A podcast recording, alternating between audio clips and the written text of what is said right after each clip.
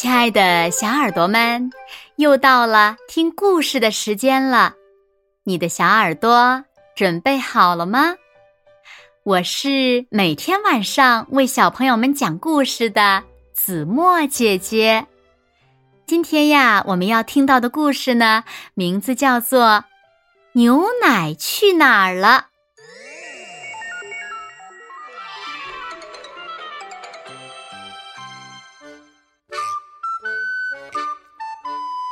这一天，农场主弗瑞德先生又开始自吹自擂了。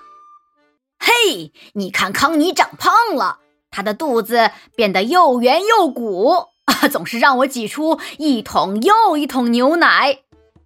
不是我吹牛，肯定是我平时哼的小曲儿，她才吃的越多，长得越壮了。他对太太珍妮说。珍妮看着母牛康妮说：“嗯，我觉得康妮是不是？可是弗瑞德正忙着哼小曲儿，什么都没听见。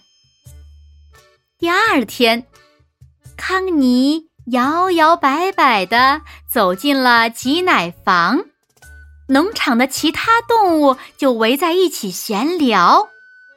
咯咯咯咯。”我觉得康妮长胖了，母鸡海蒂咯咯地说：“你不觉得康妮要当妈妈了吗？”老马哈利问。一听这话，大伙儿都兴奋起来了。过了一个星期，弗瑞德的自我感觉不那么好了。康妮的牛奶都不见了。是不是我哼错小曲儿了？他嘀咕着。弗瑞德闭上眼睛，开始哼小曲儿。康妮哞哞的大叫着，他真希望弗瑞德能安静点儿。唉，真搞不懂，康妮的牛奶到底去哪儿了？弗瑞德说。动物们都想告诉弗瑞德，那是因为康妮把牛奶全喂了刚出生的牛宝宝。可是弗瑞德听不懂各种动物的话，他迷惑的看着大家。唉，他怎么就是不明白呢？老马哈利叹了口气，跺跺脚，还踢翻了水桶。突然，弗瑞德眼睛一亮：“哦，我知道了，肯定是我们这儿有偷奶贼！”哼，别担心，我有办法！弗瑞德大喊。弗瑞德钻进了储物间，接着里面传出拉动抽屉和壁柜门的砰砰声。所有的动物都在储物间外。等着看热闹，弗瑞德先生准备做什么呢？小猪波利问。最后，弗瑞德终于出来了，手里拿着一个线团儿。嗯，我要布置一个陷阱，抓住这个偷奶贼。弗瑞德说：“他拉了很长的一段毛线。”把线的一端系在草地尽头的牛棚门上。当天晚上，当弗瑞德准备睡觉的时候，他把线的另一端系在脚趾上。弗瑞德刚躺下不久，珍妮就忍不住笑起来。弗瑞德，你不觉得康妮是？不过，弗瑞德已经睡着了。弗瑞德才睡了几分钟，就感到大脚趾上的毛线在动。哦，我的天哪！弗瑞德咕哝着从床上跳下来，他透过窗户盯着外面，原来是一只猫头鹰停在毛线上休息。走开！弗瑞德大喊，用手晃了晃毛线。很快，动物们都被吵醒了。第二天一早，动物们都无精打采的。母鸡海蒂召集大家开会讨论。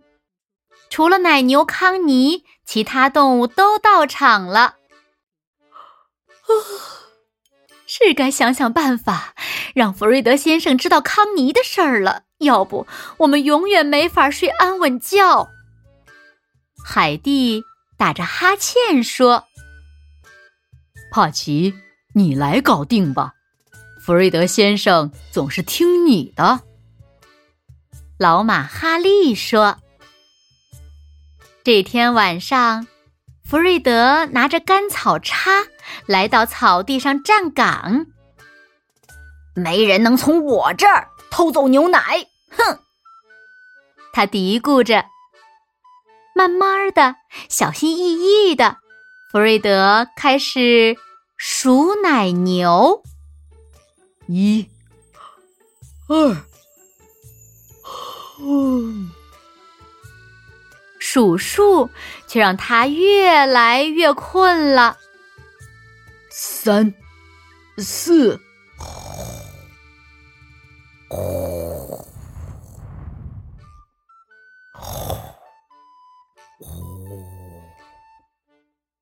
还没数到五，弗瑞德就睡着了。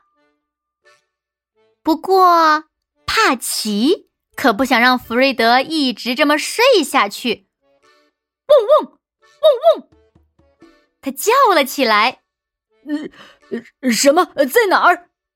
弗瑞德一下子醒了。嗡嗡嗡嗡，帕奇叫上他，往山上跑去。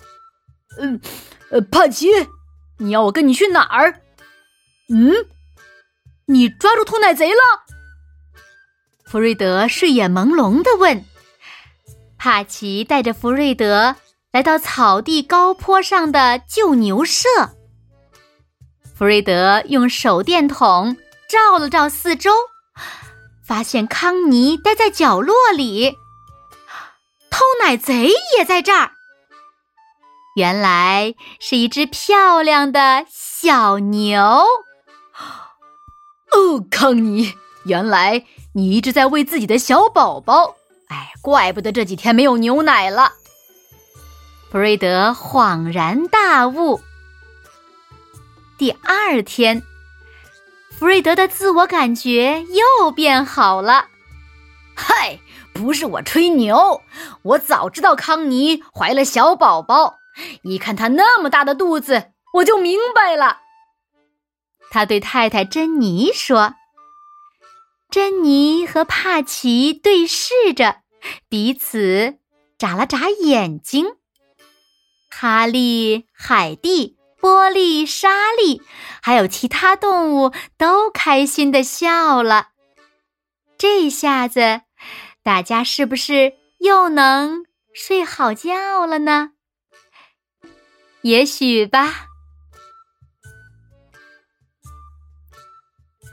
好了，亲爱的小耳朵们，今天的故事呀，子墨就为大家讲到这里了。那小朋友们，牛奶到底去哪儿了呢？到底有没有偷奶贼呢？偷奶贼又是谁呢？快快留言告诉子墨姐姐吧。好了。那今天就到这里喽，明天晚上八点，子墨依然会在这里用一个好听的故事等你回来哦。你一定会回来的，对吗？那如果小朋友们喜欢听子墨讲的故事，也不要忘了拉到文末点亮六角星的再看和赞，为子墨加油和鼓励哦。当然了，也希望小朋友们。更多的分享子墨讲故事，让你身边更多的好朋友和你一样，每天晚上都能听到子墨讲的好听的故事，好吗？谢谢你们喽。那现在睡觉时间到了，请小朋友们轻轻的闭上眼睛，一起进入甜蜜的梦乡啦！完喽，好梦。